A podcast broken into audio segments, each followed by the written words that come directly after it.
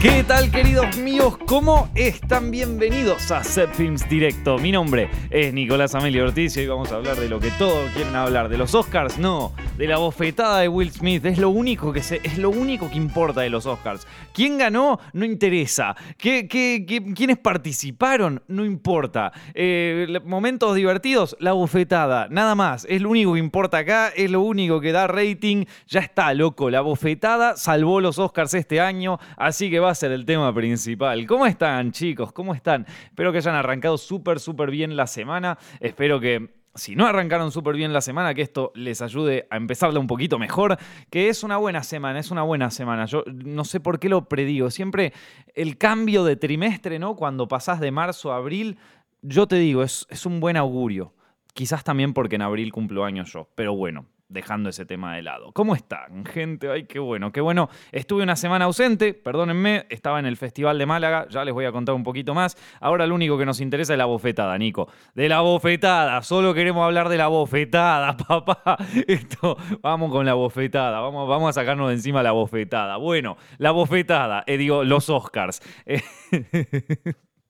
Es que sí, creo que va a ser la miniatura de este podcast, la bofetada, ya está. En fin, como ya muchos sabrán, ayer a la noche en Latinoamérica y a la madrugada en España se transmitieron los Oscars del año 2022. Los Oscars que vienen ya con un problema de rating serio, ya a nadie le interesan los Oscars, nadie los está viendo. Y eh, es muy divertido porque, bueno, eh, es como que están desesperados por subir los ratings y ya empiezan a hacer cualquier cosa.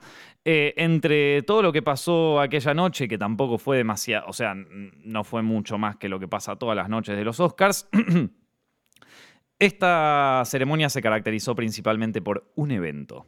Un evento que se los voy a describir paso por paso, porque estuve analizando el video, estuve viéndolo todo y voy a dar mi veredicto de qué me pareció. Porque todos me lo pidieron. En serio, ¿eh? O sea, lo único que me pidieron en Instagram fue eso. Yo estaba en Instagram, veo a ver los DMs, a ver qué, me, a ver qué quieren que hablemos de los Oscars. Ya sabes, del único que se habló, del único que me pidieron. Pero bueno, eh, resulta que estaba Chris Rock haciendo como un pequeño eh, stand-up ahí, viste cómo hacen siempre los chistes en, los Oscars y qué sé yo, y todo venía bastante bien. Hasta que de repente, es que de hecho venía bastante bien, se estaban cagando todo de risa. En un momento eh, hace un chiste de, de Penélope Cruz y Javier Bardem, que, que si ella no gana el Oscar, que Javier Bardem no puede ganar el Oscar porque se le arma quilombo después en casa. Y venía la cosa bien y todos estaban pasando bien y todos estaban riendo hasta que de repente Chris Rock hace un chiste sobre Will Smith y su mujer Jada. Entonces, eh, en ese momento, eh, la verdad que el chiste fue... Estuvo fuera de lugar, muy fuera de lugar, si te voy a ser sincero. O sea, la verdad, y, es por eso que me sorprende un poco, ahora ya vamos a adentrarnos un toque en el tema, me sorprende un poco que haya dicho semejante chiste, Chris Rock, que normalmente digo, eh, tiene más cuidado con estas cosas, ¿viste? No, no, no hace chistes alevosamente eh, de mal gusto, ¿viste? Entonces me, me sorprendió, la verdad me sorprendió. Eh, le dijo eh, G.I. Jane a, a- a Jada, la, la mujer de Will Smith, porque básicamente está calva en este momento y ella, bueno, y G.I. Jane, el, personaje también eh, es calvo, ¿viste? Pero el tema es que, es que mm, esta mujer tiene un problema con, con pérdida de cabello. No me acuerdo exactamente cómo es que se llamaba la enfermedad, eh, pero, pero bueno, nada, la cuestión es que tiene un problema, un problema de pérdida de cabello. Y claro, obviamente... eh, Will Smith al principio las cámaras lo enfocan y medio que sonríe, jaja, pero la mujer está como, no, loco, todo mal. Y estaba todo mal, estaba todo mal. Y entonces después la cámara vuelve a enfocar a Chris Rock, que está mirando como, dale, loco, está todo bien. Y de pronto Will Smith se para y Chris Rock dice, eh, ¿para qué va a pasar ahora? Y lo espera y llega Will Smith y le encaja una bofetada, así, la famosa bofetada, le da la bofetada. Y, y Chris Rock, un, un campeón, la verdad. Un campeón porque agarra, ¡pla! Recibe la bofetada. Ni siquiera se toca la cara, maestro. Ni siquiera se toca la cara. No hace tipo, uy, me dolió. No, no, no. Nada. Nada. Eh, vuelve, a, vuelve a levantarse, mira al público como diciendo, ¿qué pasó? ¿Qué pasó? Y, y le dice, le dice a Will Smith, pará, loco, fue, fue una joda. Y Will Smith le dice, eh, no vuelvas a nombrar a mi puta esposa o algo así. No, no, o sea, no. Eh, ¿Cómo es que dice? Bueno, dice, no, no, eh, keep my wife out your fucking mouth, que sería, eh, no, sí, no vuelvas a mencionar a mi esposa. O sea, una cosa así. y Will Smith le dice, bueno, bueno, che, loco, tranqui. Y después mira la cámara que tenemos, quizás la mejor expresión de, Will, de, de, perdón, de Chris Rock en ese momento es mirando a la cámara como diciendo, che, ¿qué es esto? ¿Cortamos? ¿Seguimos? ¿Qué hay que hacer? O sea, esa cara para mí es lo mejor de, lo mejor de toda la, de toda la secuencia. Vos imagínate, vivís esa secuencia, lo mejor de todo es la cara, la cara de Chris Rock al final, como, bueno, ¿y qué onda? ¿Seguimos? ¿No seguimos? ¿Qué, qué hacemos? ¿Qué, ¿Hacia dónde vamos de todo? ¿Hacia dónde lo llevo, maestro? Y después sigue toda la normalidad. Eso, esa bofetada, gente, salvó los ratings del Oscar. Esa bofetada, Will Smith, ¿por qué le dieron el Oscar a Mejor Actor? Porque salvó los Oscars, porque los salvó. Así te lo digo. Esa bofetada salvó los Oscars de este año. Siempre hay algo que salva los Oscars, ¿viste? Hubo un momento donde fue cuando, cuando ganó eh, La La Land y en realidad ganó Moonlight y se armó Quilombo. Bueno, eso salvó los Oscars de, creo que fue el 2019. Bueno, esta bofetada salvó los Oscars del, 2000, del 2022. Porque si no, nadie hubiera hablado de los Oscars, realmente. O sea, si no, no hubiera habido ningún tipo de, nada, ningún tipo de repercusión, ningún tipo de nada. La bofetada. Enseguida, obviamente, cada quien tuvo que dar su opinión, ¿no? Y había quienes eh, decían que sí, que Chris Rock se pasó de la raya con lo que dijo, que, que eso igual no justificaba la bofetada, que la bofetada bien, que la bofetada mal. Yo feliz de la vida viendo actores cagándose a trompadas. ¿Sabes qué? ¿Sabes que hubiera sido divertido, vieja? ¿Sabes que hubiera sido espectacular que aparezca la mujer de Chris Rock en ese momento? No sé si está casado Chris Rock, no importa, la novia, qué sé yo, la, la, dama de acompañamiento que Chris Rock llevó esa noche, andás a ver, eh, pero que apareciera ella y le dijera a Jada como, che, ¿qué te pasa? ¿Qué, qué le hace tu marido al mío? Y le, empieza a cagar a trompadas a ella y de, y de, repente es como que salte otro y se empiecen a cagar todos a palos. O sea, se empiezan a cagar todos a palos, así. Y que terminen los Oscars con todos cagándose a, trompadas. Hubiese sido... Hubiese, sido mágico, hubiese sido mágico. Y de repente lo ves a, uno que, lo ves al, como pasó cuando se cagaron a trompada Luis Ventura y este y Alberto Samid en Argentina, que, que en un momento lo tira Luis Ventura al piso y viene, y viene un conserje a, cagar, a, pegarle patadas al, tipo que ya está en el piso. Bueno, en un momento viene alguien y lo caga a trompadas a Spielberg, ¿viste? Y de repente viene uno de los conserjes de los Oscars. ¡Pah, hijo de puta! ¡Tomá, por o sea, yo ahí, esos hubieran sido mis Oscars. Esos hubieran sido mis Oscars. Si, si lo, o sea, a ver, me llaman los Oscars, me dicen, Nico, tenés que salvar los ratings de los Oscars. Yo te digo, maestro, tengo la solución.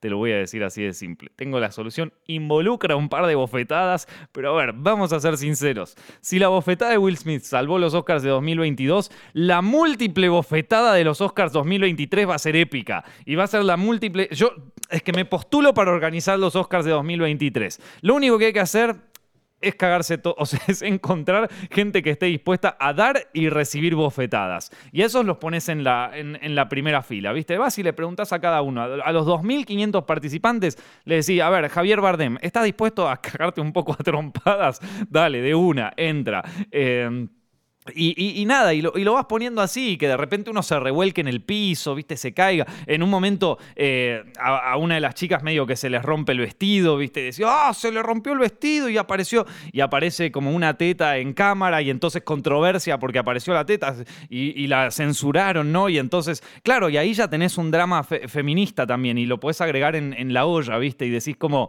va, estuvo bien que censuraran la teta, que se le apareció el coso, se puede, no se puede. Y acá aparece Rigoberta Bandini, que es una, una, una, cantante española que habla de, sacar las tetas, que pide permiso para sacar las tetas todo el tiempo y, aparece y empieza a cantar por, la... Es que, es que ya tengo los Oscars armados, gente. Ya mis Oscars van a ser el caos total, así te lo digo, el caos total. Todo, todo no, nada, o sea, lo único que armo es la pelea del principio. Y yo creo, yo te voy a decir, creo que hay tanta tensión en los actores, los directores y todo, que alguno, alguno va a tirar alguna cosa racista, pero jodida, ¿viste? Alguno va a tirar una cosa racista muy jodida mientras se está cagando a trompadas ahí y que nadie se lo va a esperar. O sea, como que va a ser, no sé, qué sé yo, será John Penn, pone el John Penn que ahora vuelve de Ucrania y dice, ucraniano la con, viste así, quilombo, y John Penn la tira, viste, tira una o tira una super racista Y de repente, claro, ahí también de nuevo, quilombo, quilombo en Twitter. Nada, los Oscars del carnaval van a ser. Son los Oscars de.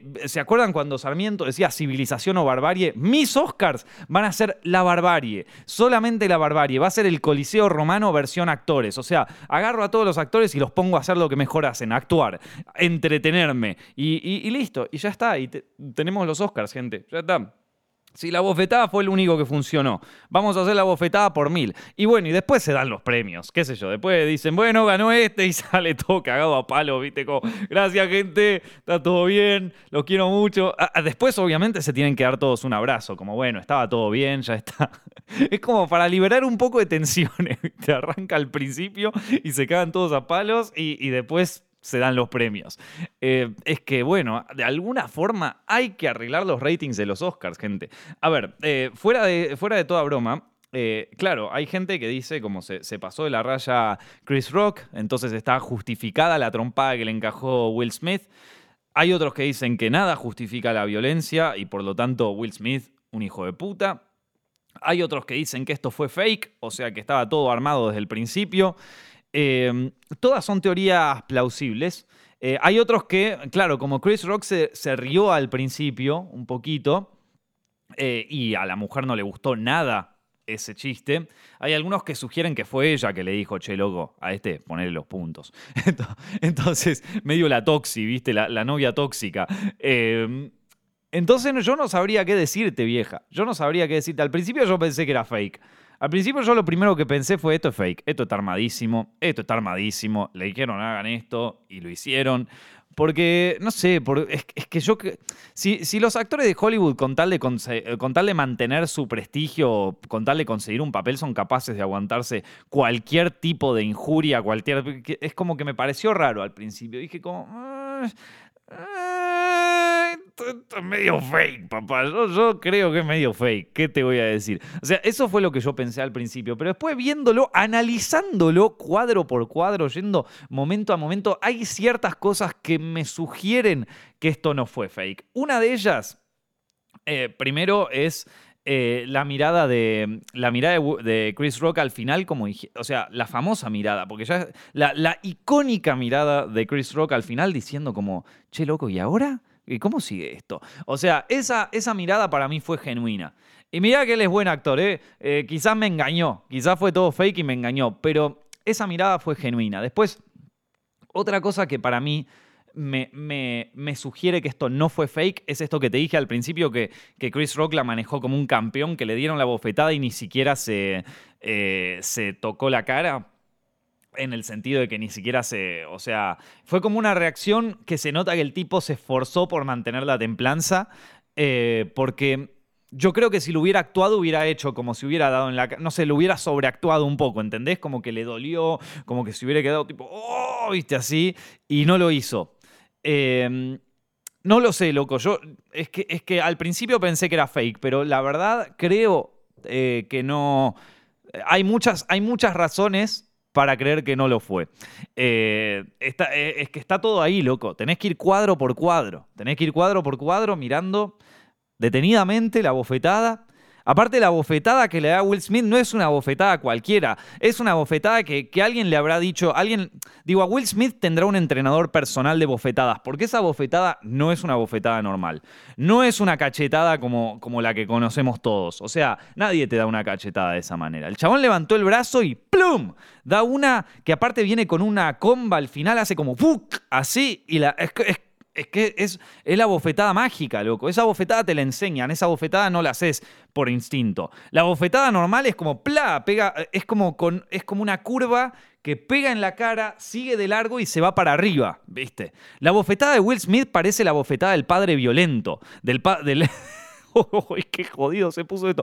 Pero viste que la bofetada de Will Smith fue para abajo, fue tipo pla, para abajo, recta, dura la mano de un hombre, ¿viste? Una mano dura, ¿viste? Mano de albañil, esa que tiene gigante, ¡plá! Le dio para abajo. E, eso fue algo que a mí me sorprendió, la verdad. O sea, fue para abajo, no fue para, para arriba, ¿viste? Está la cachetada que va para arriba, la que viene con comba, la que es con curva. Y después está la que va para abajo. La que va para abajo a mí me parece que es una que uno tiene que aprender. No lo sé, gente, estoy hablando pelotudeces, pero bueno, qué sé yo, fue lo que levantó el rating. ¿A alguien le importa qué película ganó a esta altura? Lo único importante es la bofetada, gente. Lo sabemos todos, lo sabemos todos. Ahora, ahora comento los ganadores y todo eso, pero vamos, vamos a dedicarle, bueno, nada, es una cosa que hay que analizar.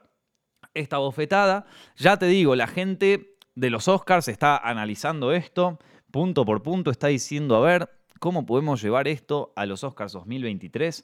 Y ahí es donde aparezco yo y les digo, gente, ¿por qué no hacemos esto pues, con todos? ¿Por qué, no ¿Por qué no hacemos una lista de actores que se tienen bronca entre ellos y ya es el momento para liberar tensiones? ¿Por qué no hacemos en vez de. Claro, que, en vez de. que en vez de. en, vez de ganar el Oscar, ¿viste? Vos pones a dos películas por esas dos películas. Y los directores tienen que ir así, competencia de boxeo, tucu tucu, em, y, bueno, los pones un ring y que boxeen. Y el que gana se gana el Oscar. Y ya está. Y listo. Y no importa si la peli es buena, si la peli es mala, si te gustó, si la realidad es que la mayoría de la gente ni vio las películas que están nominadas a los Oscars. ¿Me vas a decir que toda la gente de repente vio Drive My Car? Son, son películas que no vio nadie. O sea, a ver, yo la vi, es una de mis películas favoritas del año 2020, 2022. No me. No, 2021, perdón. No me. No me malinterpreten. Yo la vi y de hecho la recomendé acá en Set Films Directo y, la, estaba en el top 10 de Set Films del año pasado. Em, y es una peli que a mí me gustó mucho. Pero es una película japonesa de tres horas de un director que eh, no es conocido por el mainstream y digamos que la película tampoco es lo más mainstream del mundo. O sea, no es Parasite es una, no, es una película popular, vamos a decirlo así. Es una película que hay que digerirla, que hay que pasarla. Y que quizás, como lo había dicho antes, es una película que uno puede quizás no gustarte, puede parecerte lenta, te puede parecer aburrida, o quizás la ves y decís, pa, loco, es que esto está espectacular. Y empezás a ver más películas del director y empezás a interesarte más por el cine japonés y de repente es una película que te abrió las puertas al cine. Y eso está espectacular. ¿sí? Hay que entender cuando estoy hablando en pelotudeces en joda. Pero la realidad es que la mayoría de la gente no, lo, no, no la vio. Sea, eh, entonces, ¿por qué no lo pones a Ryosuke Hamaguchi, al director, que haga una pelea de boxeo contra esto contra Paul Thomas Anderson, que viene a defender el puesto de, su peli, de eh, Licorice Pizza. Se ponen los dos ahí a defender el puesto.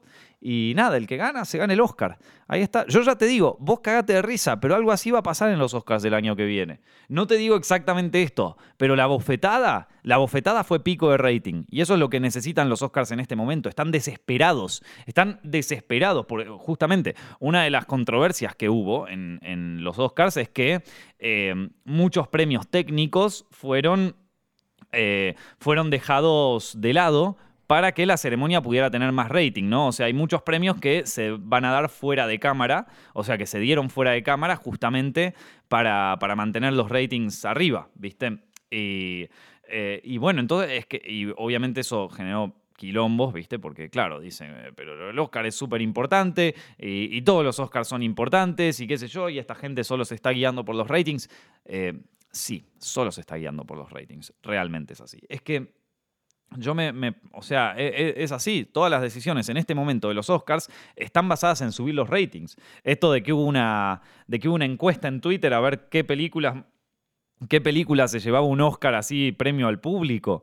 ¿Pero qué es esto, loco? ¿Pero qué es esto? Esto parece cuando salí del festival de cine y te dan en la cartita, a ver, votá por la cosa, premio al público. Esto, eh, y aparte lo haces en, internet, que es como la. Eh, en redes sociales, que es como la cosa más manipulable del planeta, que vos podés contratar 200.000 bots rusos para que vengan y destruyan esa, esa encuesta.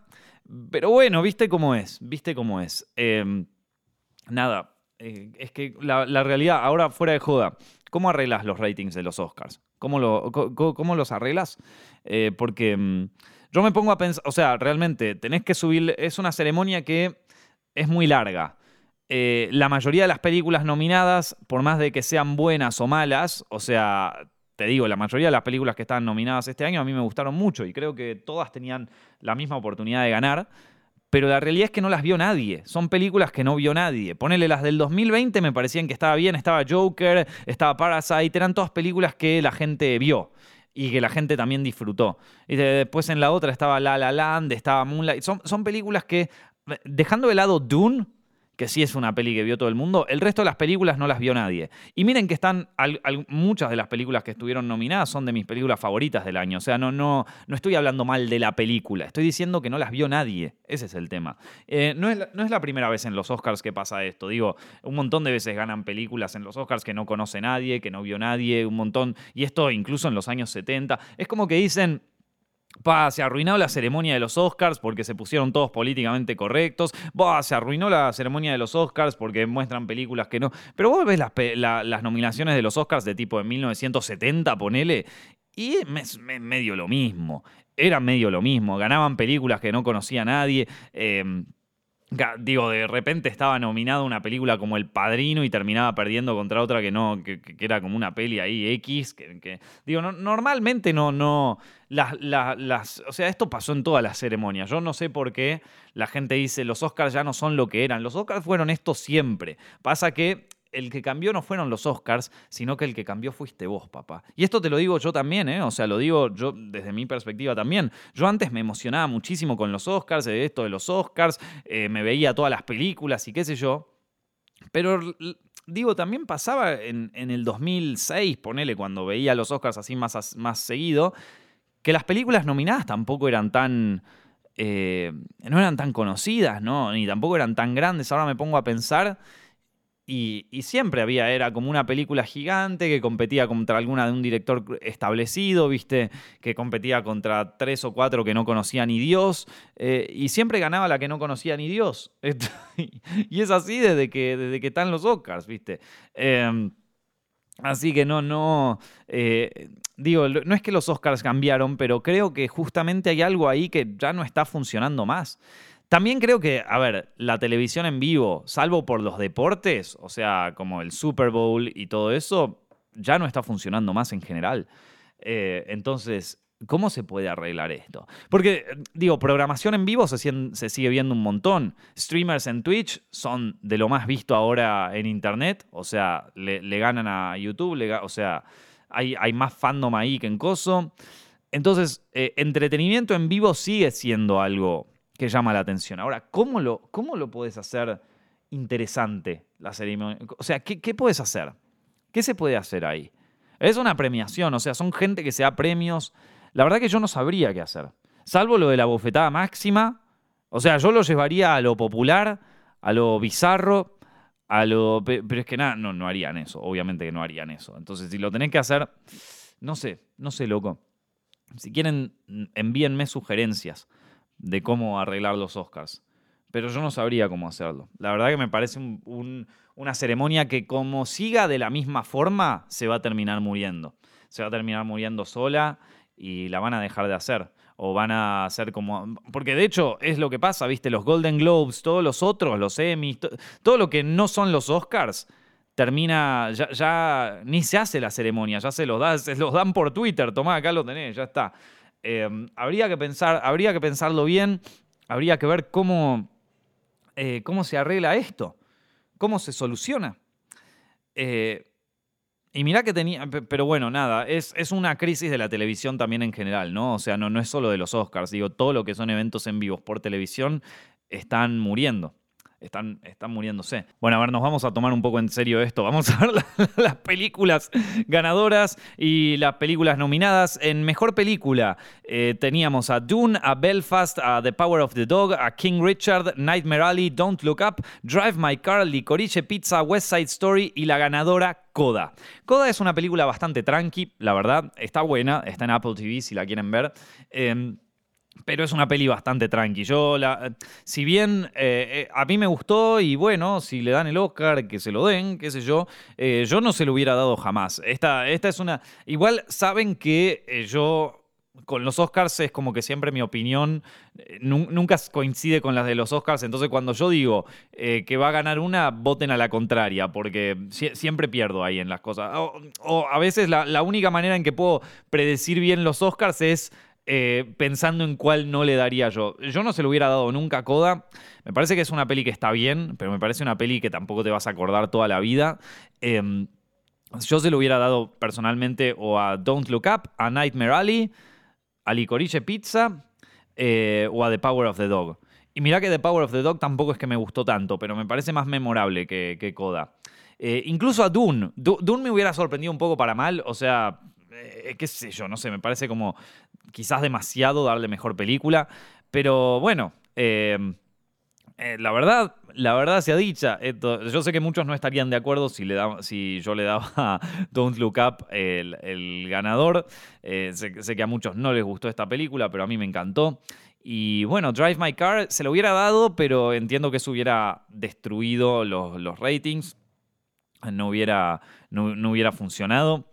El Igorille Pizza también se lo hubiera dado porque amo esa peli y amo a Paul Thomas Anderson, pero bueno. Eh, también, eh, no, no sé si es una peli de Oscar, ¿viste? Es que ninguna de las películas, vamos a ver, vamos a ver, ninguna de las películas está, es, es 100% Oscar.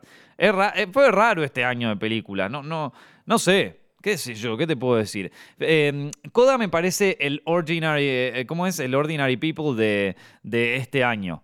Ordinary People fue una, una película de, de 1980 que en los Oscars de aquel año, del 81, ganó a mejor película y competía contra eh, The Elephant Man, la película de David Lynch, y Raging Bull, o sea, Toro Salvaje, de Martin Scorsese. Y ganó Ordinary People, que si vos la ves es una peli que está buena, pero ya está. Listo, o sea, se terminó, se terminó ahí. Es otra vez como para decirte, mira, loco, eh, ahí la gente empieza a decir, no, que los Oscars, que políticamente correcto, que fueron siempre así. Esto fue en 1980 y pasó lo mismo. Entonces, esto pasa hace 40 años ya. Hace 40 años, vieja, y es lo mismo. Eh, Mejor actor ganó Will Smith y claro, por la bofetada, claramente. Es que, es que, loco, después de la bofetada le tenés que dar todo a Will Smith porque te arregló los Oscars. Dale, mejor actor, mejor sonido, mejor efectos especiales. Tenés que darle todo. el chabón ganó todo, vieja. Em, nada, ganó Will Smith por King Richard, estando Javier Bardem, Denzel Washington, Benedict Cumberbatch y Andrew Garfield.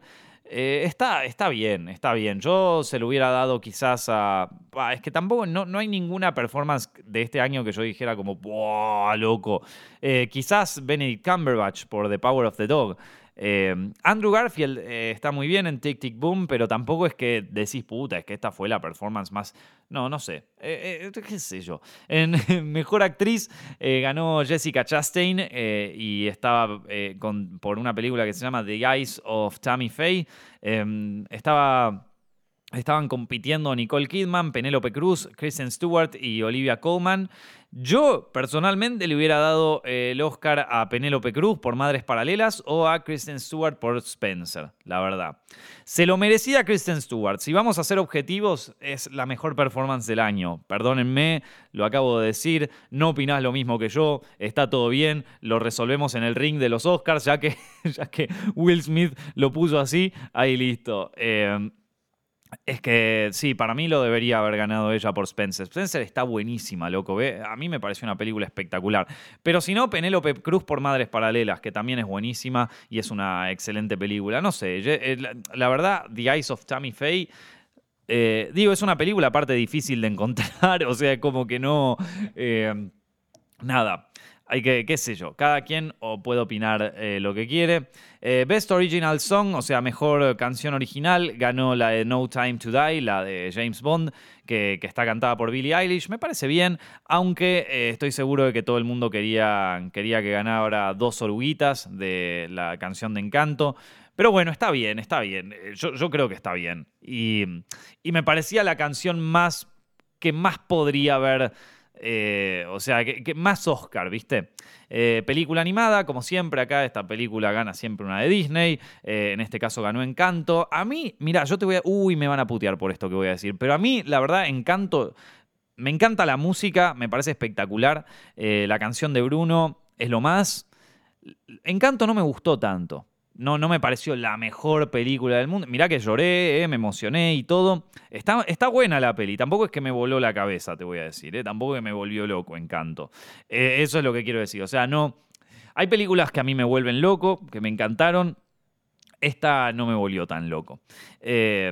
Pero está buena Encanto igual, ¿eh? está buena, yo la vería. A mí personalmente me gustó más Luca. Eh, sé que Luca capaz es una peli más tranquila, eh, menos mainstream, es una peli muy tranqui, Luca, muy chill. casi te diría, parece más cine de autor, viste, que, que una película de Pixar. Pero, pero a mí me encantó. de hecho, es, yo le hubiera dado el Oscar toda la vida a Luca. Pero bueno, Encanto está bien. Eh, era obvio que iba a ganar Encanto. Tampoco le podemos dar tantas vueltas. Iba a ganar. Por cierto, el otro día vi una peli que se llama Turning Red de Pixar. Y fue la primera vez en la vida que no me banqué una película de Pixar. O sea, la tuve que sacar a los 10 minutos porque no aguantaba más. No aguantaba más. Me pareció malísima, gente. Me pareció malísima. No sé cómo le habrá ido. ¿Habrá tenido buenas críticas eh, Turning Red? Seguro que le gustó a todo el mundo y a mí me pareció una cagada. Pero no pude ver más de 10 minutos. Mirá, tiene un 94% en Rotten Tomatoes y un 7.1 en eh, IMDB. A ver cómo le fue con audiencias, a ver si a la gente le gustó. En audiencias, a ver, esta no. Ah, ¿no tiene audiencias? No, no puede ser esto, acá hay algo raro. Eh, bueno, no, no puedo ver lo que opinan las audiencias sobre esto, que tendré que hacerme una cuenta, ni idea. Pero a mí no me gustó nada, gente. Pero no, es, que, no, es que no me gustó nada, me aburrí. Me aburrí, gente. O sea, me aburrí eh, a los... Eh, me pareció... Eh, a los 10 minutos. A los 10 minutos dije, como ya no doy más. No puedo seguir viendo esta película, no puedo.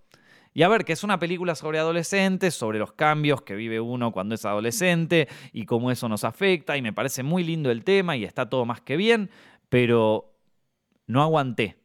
Te lo digo así, no aguanté. Parecía más una película de Illumination, ¿viste? la productora que hace los Minions, que, que de Pixar.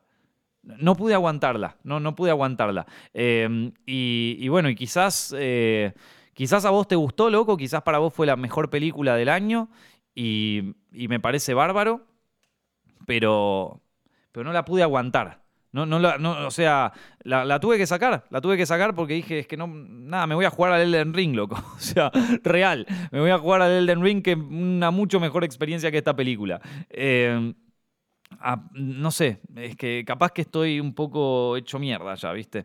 Pero bueno, eh, mejor actriz de reparto ganó Ariana DeBose eh, por West Side Story. Estaban eh, nominadas a Aunjanue Ellis, uy, perdón, le debo haber destruido el nombre, eh, Kristen Dunst de, por The Power of the Dog, Jessie Buckley de The Lost Daughter y Judy Dench por Belfast. Yo se lo hubiera dado a Kirsten Dunst por The Power of the Dog, pero bueno, está bien, se lo quieren dar a Ariana DeVos, me parece bien. Em, también estaba bastante bien, que le vamos? O sea, estaba bien, estaba bien, loco, estaba bastante bien. Em, les cuento una cosita, una pequeña anécdota. A mí muchas veces me tocó hacer la, edición online para, para, TNT de los Oscars eh, eh, cuando, cuando vivía en Argentina.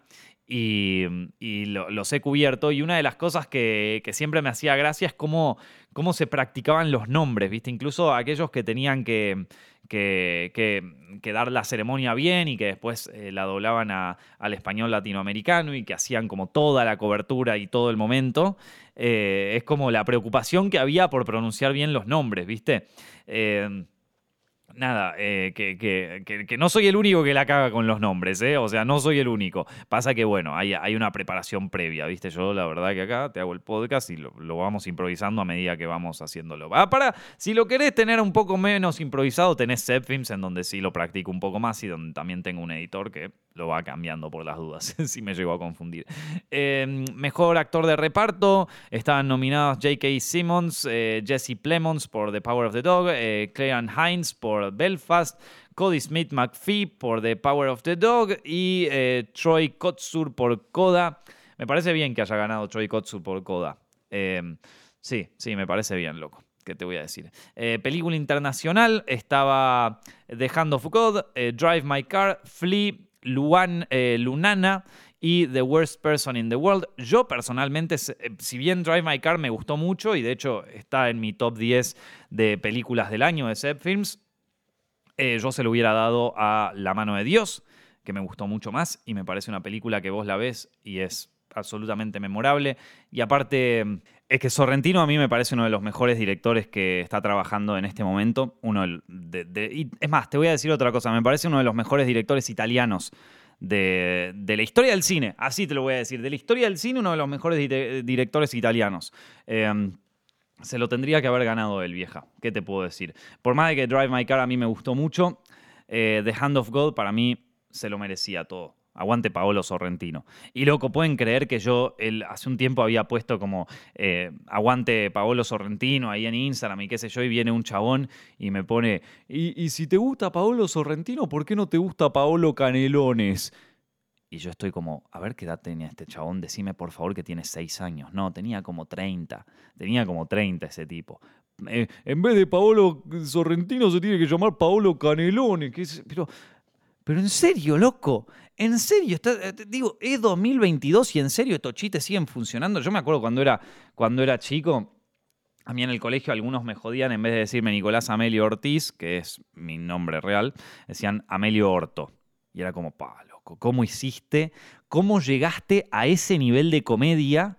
¿Cómo, o sea, explícame de dónde sacaste el juego de palabras así, pero dónde elucubraste semejante eh, don para entremezclar palabras. Yo no entiendo cómo se te ocurrió pasar de Ortiz a Orto. Te juro que es que, es que estamos en un nivel allá arriba. La bofetada de Will Smith no se compara con este nivel de creatividad. Es que, ¿cómo hicieron? Eh, mi niño interior está llorando porque lo jodían en ese momento con eso, pero es que yo te voy a decir, loco, teníamos seis años y eso era un chiste, en vez de... Y después, más adelante, yo ya tenía 26, ponele una cosa ahí, 26 si me acuerdo, en una fiesta, eh, no sé por qué había un pibe que evidentemente por lo que les voy a contar ahora se van a dar cuenta de que no, era un tipo que tenía todos los jugadores en, en posición, en vez de decirme Nicolás Amelio Orto, que se había enojado conmigo, no me acuerdo por qué, pero seguro era por una pelotudez. Y se había enojado conmigo, y en vez de decirme Nicolás Amelio Orto, escúchate esta, eh, que la pensó, que la pensó más. Llegó un nivel un poco mayor que el pibe que me jodía con eh, Amelio Orto. No, no, no. Este llegó a un punto mayor. Este logró otro nivel de comedia. Este, está, ¿están listos para aplaudir al señor? me había dicho Nicolás Orto feliz. Eh, claro, porque este es más parecido a Ortiz, Orto Feliz. Y yo digo, amigo, tenés 26 años. Yo también tendría 26 en aquel momento. yo digo, pero, eh, en serio que, o sea, prefiero que me digas que soy un hijo de puta, un malparido forro, eh, pero que me digas eso, me parece, vos te ganas el premio al pelotudo del planeta. O sea, es que creo que hasta el día de, es que me dio una vergüenza ajena por él, porque digo que no puedes hacer algo tan, tan triste, vieja. Y mirá que yo hago chistes pelotudos, ¿eh? este podcast es la viva prueba de eso, pero, pero por lo menos lo admito. Cuando yo hago un chiste pelotudo, te lo admito, te digo, mira, la verdad que fue un chiste re pelotudo. Y, lo fue. Pero es que este, este chabón, cuando dijo eso, tendría que haberse parado y decir, bueno, me retiro, gente, perdón, perdón, me voy, acabo de cagarla, sí, sí, sí. Es que no lo puedo creer. Y entonces ahí lo tengo al loco que me comenta, en vez de Paolo Sorrentino tendría que estar Paolo Canelones, no es el hermano de Paolo Canelones. ¿Y por qué no llamás al primo, Paolo Fettuccini? Pero, pero qué clase, se acaba de morir hace poco Enrique Pinti, uno de los mejores humoristas de, de la historia argentina, y en este momento se está revolcando por ese chiste pelotudo que hiciste. Yo no lo puedo creer, el nivel, pero es que no puedo creer. Y, sabes que creo que debe haber un grupo de gente que le gustan esos chistes. Como o sea, eso es lo peor. Debe haber un grupo de gente, un grupo selecto de humoristas, o sea, un grupo que, que maneja un humor al que no podemos acceder, gente. Es un humor que está ya en un nivel. ¿Viste, viste ese, ese meme de Mister Increíble que se empieza a volver cada vez más top y eh, más, copado y en un momento es como que eh, llega a Mister Increíble nivel Dios? Bueno, este, estos están en un nivel de chistes que es ahí, está ahí arriba, ¿viste? Y, se juntan una vez en una mesa redonda y dice: ¿Vieron la película de Paolo Sorrentino? No la confundan con la de su hermano, Paolo Canelone. Y todos como ¡ja, ja, ja! Y de repente aparece otro al lado que le dice: ¡Ey, ey, ey! Y su hermano, ¿y dónde está su, su primo Paolo Fettuccini? Y todos, ¡ah! ¡Qué hijo de puta! ¡No! Cagándose de risa, pero en plan, cagándose de risa, ¿viste? Ese sabes quién debe ser. Ese sabes quién debe ser. Mirate, es que ya sé quién es, boludo. Ya sé quién es y te lo voy a decir. Decime si no es este chabón. Es el que llega a tu casa y te dice. ¿Qué hace el gato? ¿Todo bien? Ay, qué hijo de puta es él, boludo. Es él, es el chabón. Todo viento. Paolo Sorrentino, Paolo Canelones. Eh, ¿Qué hace el Uy, no, no, no, no, no, no. Es ese personaje que ya me lo imagino. Viene con el traje este de viejo, traje marrón, una mancha de mostaza en la camisa. No, no, no, no, no, no. ¿Cómo se llama este personaje? ¿Cómo se llama? Claro, se llama Paolo Canelone, no, pero ¿cómo se llama este personaje? Ay, Dios mío, ¿qué el todo viento? ¿Qué tal, co?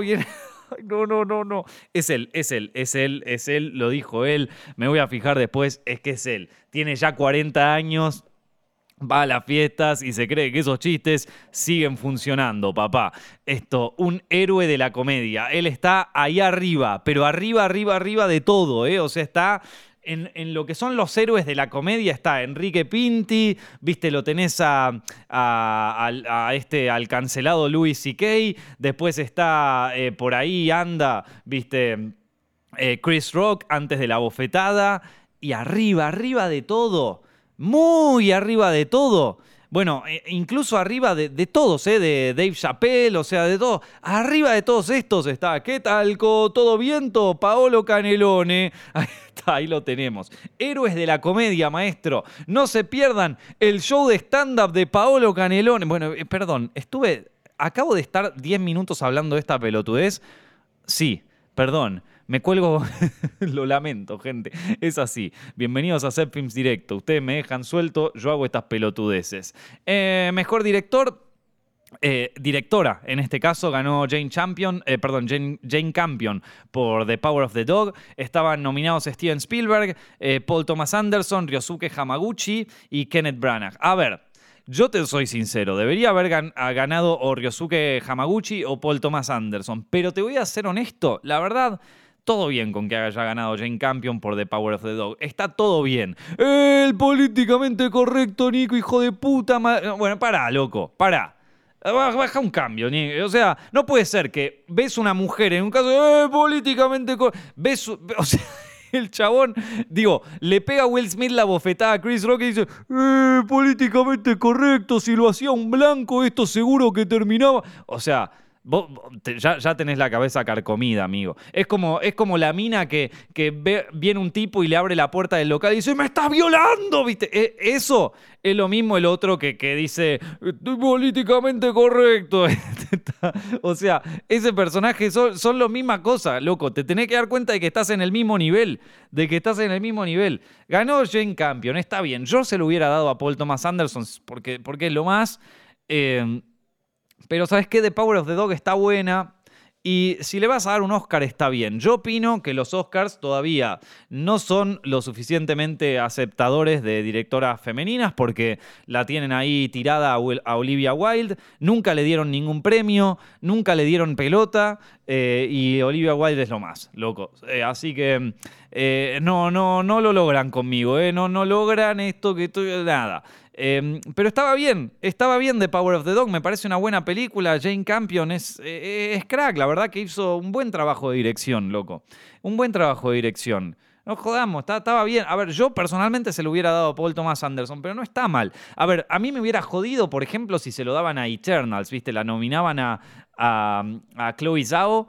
Y, y, la mejor película, Eternals, claro, la nominan a Chloe Zhao porque ninguna otra directora mujer había, había dirigido nada el año pasado, entonces bueno, es que es lo único que tenemos, maestro, hay que dárselo a Chloe Zhao.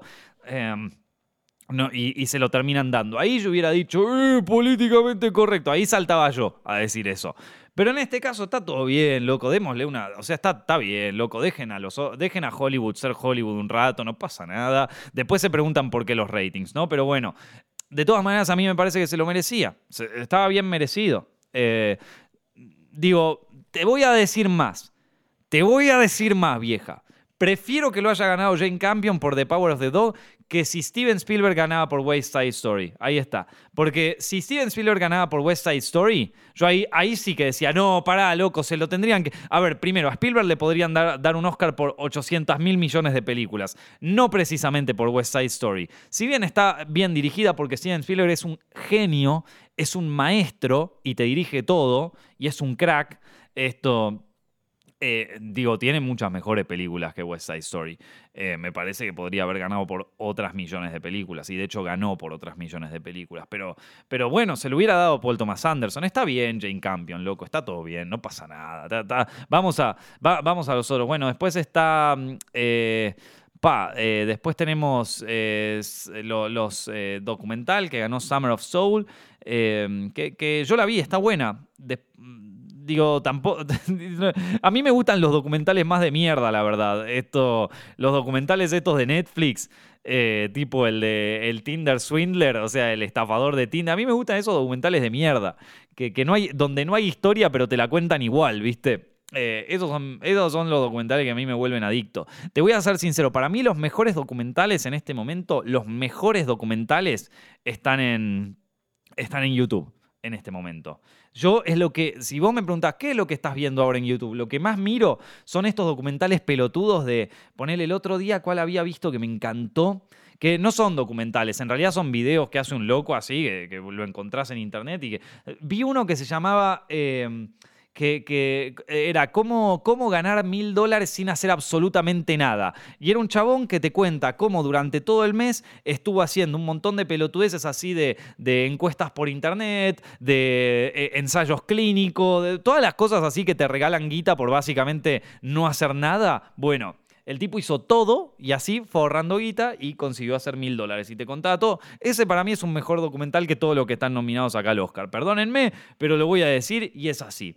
Eh, no, no, no. Es que te digo, para mí los mejores documentales hoy están en YouTube. Y hay muchos mejores. Después había visto otro. Eh, que hablaba sobre cómo eh, eh, la, eh, el, todo el, o sea, toda la expresión artística de hoy en día se redujo a la palabra contenido, como que ahora todo, la, a todo lo artístico hoy en día se le dice contenido. Y, que, y que eso medio que desprestigia el arte y por qué y de dónde sale y la historia detrás de esto. Nada, buenísimo, loco. Esto me clavé 20 minutos escuchándome un tipo diciéndome esto porque estaba muy bueno. Eh, después había visto otro de, va, es que es lo único que miro en YouTube, es lo único que miro en YouTube. Ya YouTube me conoce y aparecen estas cosas y, me aparecen estos. Y e, es lo único que miro. ¿Vieron? Eh, hay un canal que se llama The Internet Historian, o sea, el historiador de Internet, es un canal en inglés, va, los miro todos esos, los miro todos.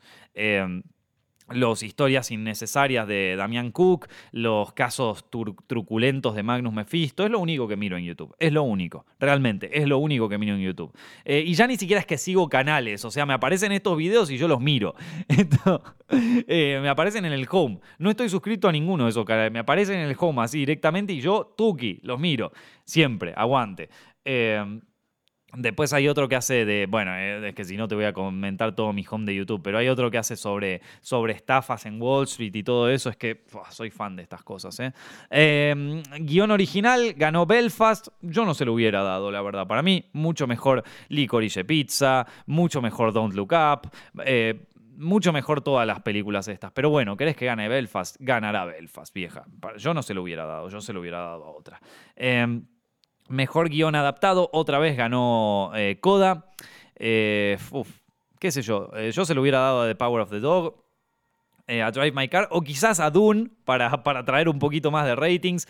Pero bueno, Dune ganó mejores efectos visuales, mejor eh, música original eh, compuesta por Hans Zimmer.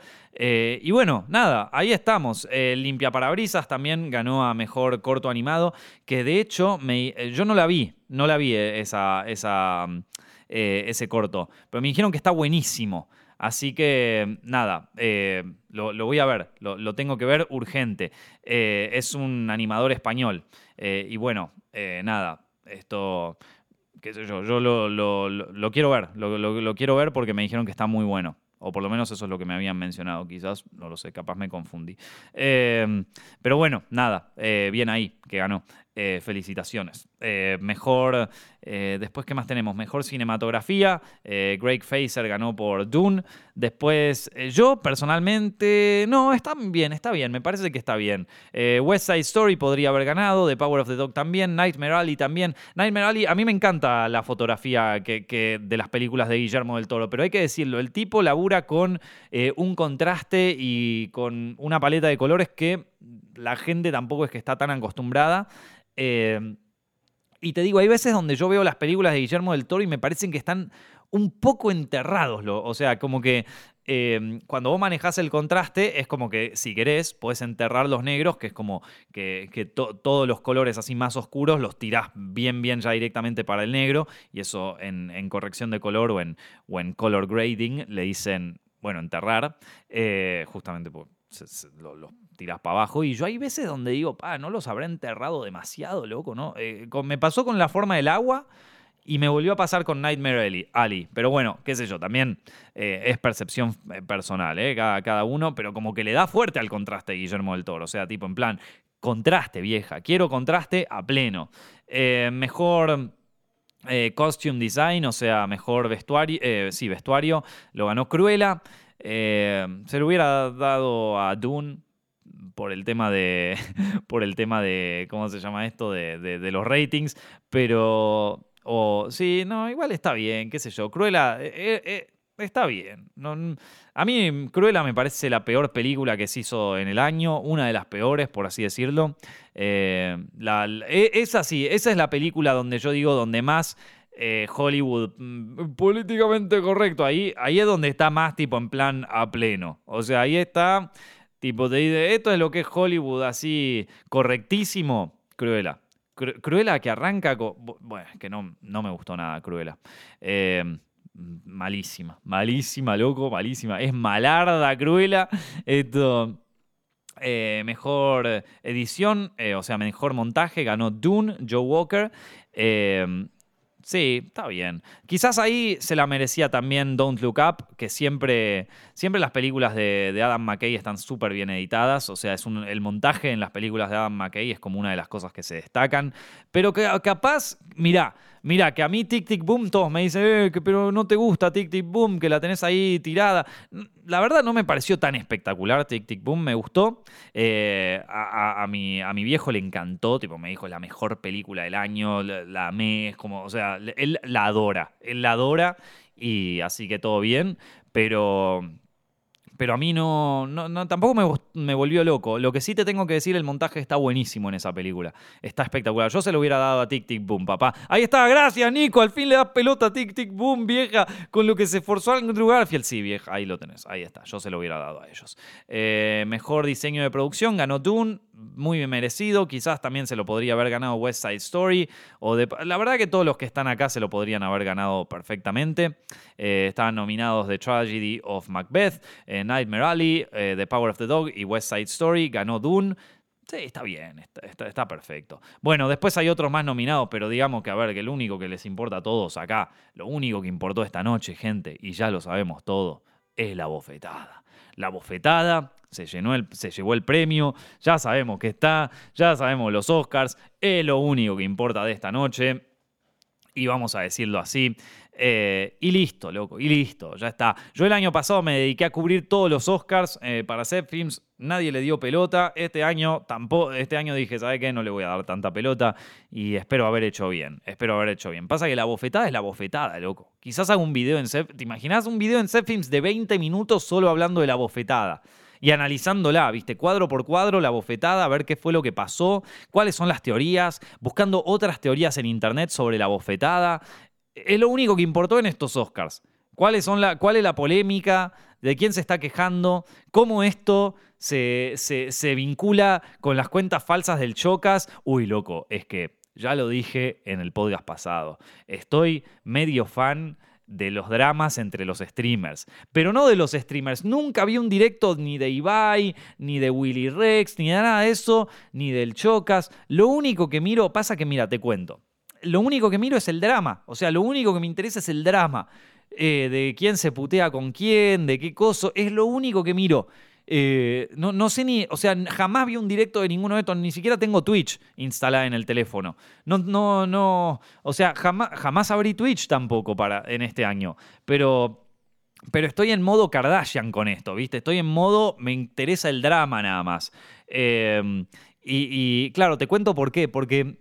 Eh, hace un tiempo había visto en, los directos de Jordi Wild que vino Arturo Pérez Reverte, viste que es un, autor y periodista que a mí me fascina y me encantó el podcast, la verdad que me encantó, me pareció espectacular ahí en, el podcast de Jordi Wild, que es The Wild Project, que ya lo deben conocer todos. eh, y, me volví muy fan de, ese podcast. Me pareció que estaba buenísimo y que fue una entrevista única a Pérez Reverte. Te digo, te diría incluso la mejor, la mejor que hay del autor. Y y nada, me interesó y me puse a escuchar más, más podcasts del Jordi, en donde entrevista mucho a streamers, ¿viste? Lo entrevista a Ibai, lo entrevista al Jocas y todos estos.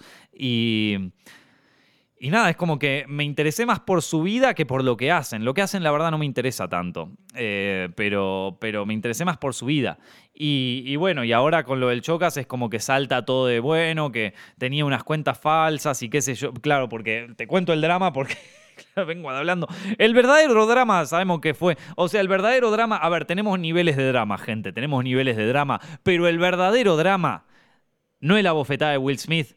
Es las cuentas falsas del Chocas. O sea, ese es el verdadero drama. Ese es el verdadero Kardashian. Ahí está el drama fuerte. Yo te voy a decir lo que opino. Porque acá, si vamos a ponernos en, en expertos en drama, expertos en Kardashians, acá yo sé todo, vieja, sé todo el coso, me vi todos esos videos de 30 minutos. Ahora, mi, ahora yo abro mi YouTube, o sea, yo abro mi YouTube en este momento y me aparecen todos videos de eh, el Shoka le responde, y lo peor es que ya llegué a un nivel donde ya eh, digo, estoy como en el cuarto nivel de drama, en el cuarto nivel de Kardashian, donde ya ni siquiera sé quién es el que le responde a quién. Donde dicen tipo, eh, de, de Gref le responde a no sé qué mierda, ya no sé ni quién es. Ya tipo, o sea, ya, estoy en un nivel donde no sé quién le está respondiendo a quién y lo estoy viendo igual, ¿viste? Y lo tengo ahí de fondo mientras estoy cocinando. O sea, llegué a ese nivel de, de Kardashian, gente. Estoy o sea, estoy en la ruina, estoy en la ruina. Mi, nivel de búsqueda de entretenimiento es eh, de las últimas. O sea, puedo decir, Nico, hablemos de cine. No, no, hablemos de la cuenta falsa del Jocas, papá. O sea, no puedo creer el nivel de bajeza en el que caí, loco. No lo puedo creer. ¿Qué, estará pasando en mi vida que estoy acá? ¿Qué, pasó en mi vida para, para, este descenso a la locura, no? Pero bueno. Eh, lo, del Chocas, eh, claro, se armó un quilombo porque eh, es un streamer así muy conocido que le, agarraron que manejaba unas cuentas falsas en Twitter que lo que hacían era como putear, putear a, o sea, si vos lo puteabas al Chocas en Twitter, aparecían estas cuentas falsas que te puteaban, ¿no? Y que te decían, ¿cómo decís esto? ¿Qué sé yo? Que supuestamente eran fans de este chabón, pero que en realidad era este chabón, ¿no? Ahora, yo te voy a decir una cosa. Eso lo hacen todos. Lo hacen todos. Si vos tenés una cuenta de Twitter y estás activo, todas las celebridades tienen su granjita de, de bots que se encargan de cuando salta un quilombo, eh, lo defienden, cuando hay que masacrar a alguien que habló mal de vos, lo masacran. Eso lo hacen todas las cuentas. Esto, quizás por el destape, la gente dice, oh, mira, no, lo hace todo el mundo. Y lo sé porque estuve mucho tiempo en este universo. Yo no tengo cuenta de Twitter, no me interesa, pero te voy a decir cuál, cuál fue el error del Chocas, porque estas cosas no las haces vos, no las haces vos solo. El chabón es un manija, ¿entendés? El error es que el chabón es tan manija que lo micromanagea todo y hasta managea sus propias cuentas falsas vos contratás a alguien que te haga eso, ¿viste? O sea, yo tengo Zepfilms, ponele, y veo que me, encuentro en un quilombo, contrato una empresa de justamente granjas de bots, pero a, a, ver, que esto lo hacen políticos, lo hace todo el mundo. Si a vos te sorprende esto y decís, ¡ay, no puedo creer! Bueno, maestro, te voy a abrir una puerta, te voy a dar la pastilla roja de la Matrix y decirte, mirá, esto es el mundo real, es todo así, es todo así.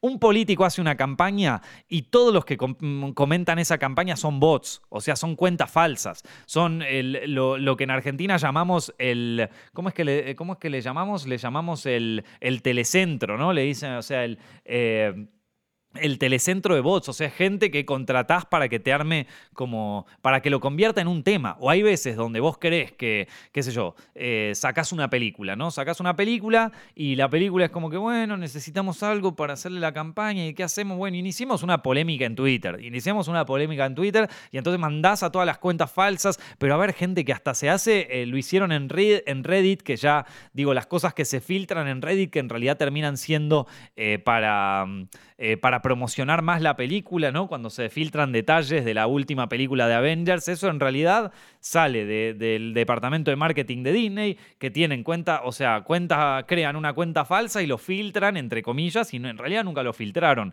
Eh, es, todo armado, es, es, una estrategia publicitaria. Pero ¿sabes cuál es el tema? Yo trabajo, en, yo tengo estos films, ¿no? Y de repente, no sé, me cancelan por alguna pelotudez que dije acá en el podcast, ¿viste? Entonces, ¿qué hago yo?